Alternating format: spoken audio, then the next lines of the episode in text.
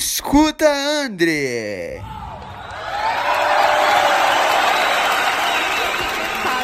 Ele é head de inovação da, da Faber-Castell. A gente vai bater um papo bem massa. E antes da gente começar, eu quero que ele se apresente um pouquinho para vocês, conte melhor o que, que ele faz para a gente ir se conhecendo e conversando. Legal. É, bom, eu, eu, trabalho então, como, como tu falou, né, com a parte de inovação lá na Faber. A Faber é uma empresa que dispensa apresentações, todo mundo conhece, todo mundo sabe o que a gente faz, mas a gente começou um movimento alguns anos atrás de inovar, especialmente no que diz respeito a, a desenvolver criatividade nas pessoas. Então a gente abraçou essa causa maior né, do que o que a gente fazia até então e começou a desenvolver diversos produtos e serviços relacionados a esse propósito. E aí eu cuido da parte de desenvolvimento desses novos serviços e produtos. Que massa! E a gente sabe que o público principal hoje da Faber-Castell, além dos artistas, vocês vendem para crianças. São as crianças, é o material escolar, é tudo. Só que a gente sabe que a gente, quando vai vender alguma coisa para criança, quem tem que comprar são os pais. Então, como é que, que vocês buscam, dentro dessa inovação, inovar para a criança querer, mas também para o pai ver a qualidade daquilo e querer comprar? É, é, depende, né? Na verdade, assim, a gente tem vários públicos diferentes, né? A gente tem o pai, que é o cara que compra um negócio tradicional da Faber, é, mas esse cara tem uma memória efetiva muito grande da marca. Então, a gente, hoje a gente faz, na verdade, um trabalho de manutenção dessa marca, mas ela é muito forte na cabeça das pessoas, né? Assim, se a gente tentar... Eu sempre faço uma brincadeira com as pessoas que é, é, eu peço para elas me citarem um concorrente da Faber. E, geralmente, as pessoas têm muita dificuldade de lembrar de alguém que é o concorrente da Faber, assim. Porque, realmente, é a, a, a memória que a gente tem, né? A lembrança, o recall que a gente tem da marca é muito forte. Então, na verdade, a gente faz hoje muito o, o, projetos, eh, propaganda e, e, e, outros tipos de divulgações, mas mais ligados à da manutenção no que a gente já tem de, de renome. Assim. Massa. E a Faber, como você mesmo falou, é uma empresa que já está no mercado há, há muitos anos, há muito tempo, é consolidada. Mas para quem está começando hoje com negócios no, no geral, e a gente sabe que o negócio inovador é um negócio que se destaca e que não precisa ser nada de outro mundo.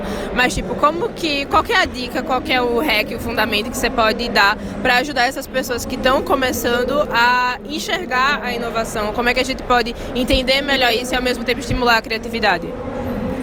Bom, são, é, é uma, não é uma pergunta fácil, acho que a gente depende muito do, do que cada um está buscando com, com o empreendedorismo e com a criação de um novo negócio, mas é, eu acho que a, em relação à criatividade, especialmente, que é o que a gente tem trabalhado tanto, eu acho que o grande ponto é que a, a criatividade ela, ela, é um, ela é uma coisa que a gente pode exercitar, acho que esse é o grande ponto.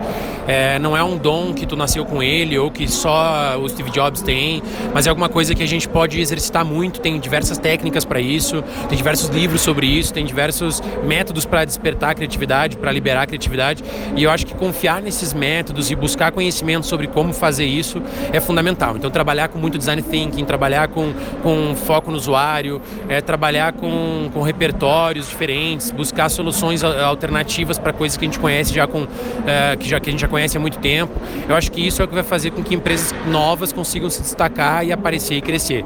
Né? Então, trabalhar esses métodos criativos, trabalhar esses projetos, trabalhar esses, é, é, assim, essas técnicas, eu acho que isso é, é talvez a, a, principal dica, assim, porque eu acho que muitas vezes a gente pensa que, que, putz, eu vou fazer uma empresa porque eu sou muito criativo e outros não são, mas na verdade é, tem muito mais a ver com processo e hard working do que, do que dom.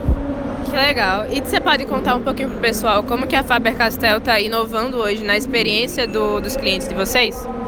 Sim, bom, é, como eu falei na palestra, né, a gente, a gente tem, desenvolvido, tem desenvolvido diversos produtos e serviços que vão além do lápis. Né? Então hoje a gente tem um curso online de desenho e pintura, é, são diversos cursos, na verdade, que servem tanto para crianças como para artistas que estão querendo iniciar é, ou desenvolver técnicas novas. E esse é um negócio que a gente tem, que tem ido muito bem, assim, tem ajudado muito a, a pessoas terem contato com a marca. Né? Eu cito sempre o caso do lápis aquarelável, que todo mundo queria ter quando era criança, mas ninguém sabia usar direito. E a gente tem um curso para desenhar com lápis aquarelável, técnica de lápis aquarelável. Acho que isso é um exemplo interessante. A gente também tem um espaço de criatividade e inovação que fica aqui em São Paulo, onde a gente faz atividades de aprendizagem criativa, desbloqueio de criatividade. É, a gente recebe empresas, a gente recebe adultos, a gente recebe crianças, pais e filhos, diversos públicos. E, e também tem o programa que a gente leva para as escolas, que chama Programa de Aprendizagem Criativa, que a gente leva e, e entra na escola com ele e ensina, é, ajuda os professores a desenvolver técnicas de aprendizagem aprendizagem que vão despertar a criatividade nas crianças. Acho que são alguns exemplos. Ai, que legal. E nessa tua jornada de Faber-Castell toda, qual foi o maior aprendizado que tu tirou da empresa e que tu levas para a vida?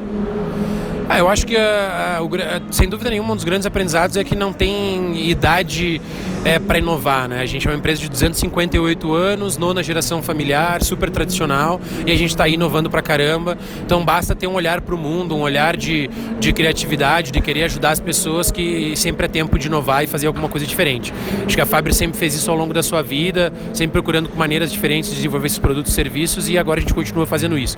Então acho que enquanto tiver abertura, enquanto tiver um mindset mindset aberto, sempre vai ter espaço. Que legal. E compartilha aqui para a gente finalizar com, com o pessoal uma frase que hoje é uma frase que lhe inspira, que lhe inspirou, algo que tenha sido um ponto de inflexão, que, que é importante para você, sabe? Para a gente realmente conseguir trazer essa inspiração para as pessoas. Ah, eu acho que, putz, eu poderia citar milhares aqui de coisas, mas eu acho que tem, tem uma frase do Einstein que está, uh, eh, ela está impressa no nosso espaço de criatividade e inovação, que ela que ela diz que a ele diz que a criatividade e a inteligência se divertindo, né? Então acho que a gente tem que acreditar nisso, tem que acreditar que que, que, que a gente tem que procurar coisas mais criativas, que a gente tem que sair da nossa caixa, que a gente sempre vai conseguir coisas muito legais com isso. Ah, que legal. Muito obrigada pelo teu tempo. Para o pessoal que quiser te encontrar na, nas redes, como é que eles te encontram? O jeito mais fácil de me encontrar é no LinkedIn. É a minha ferramenta que eu uso para conexão mesmo. Então, se procurar lá pelo meu nome, é Pavlos Dias, vai encontrar que só tem eu. Então, não tem outro Pavlos Dias no LinkedIn. Vai ser bem fácil. Muito obrigada, Valeu, obrigado.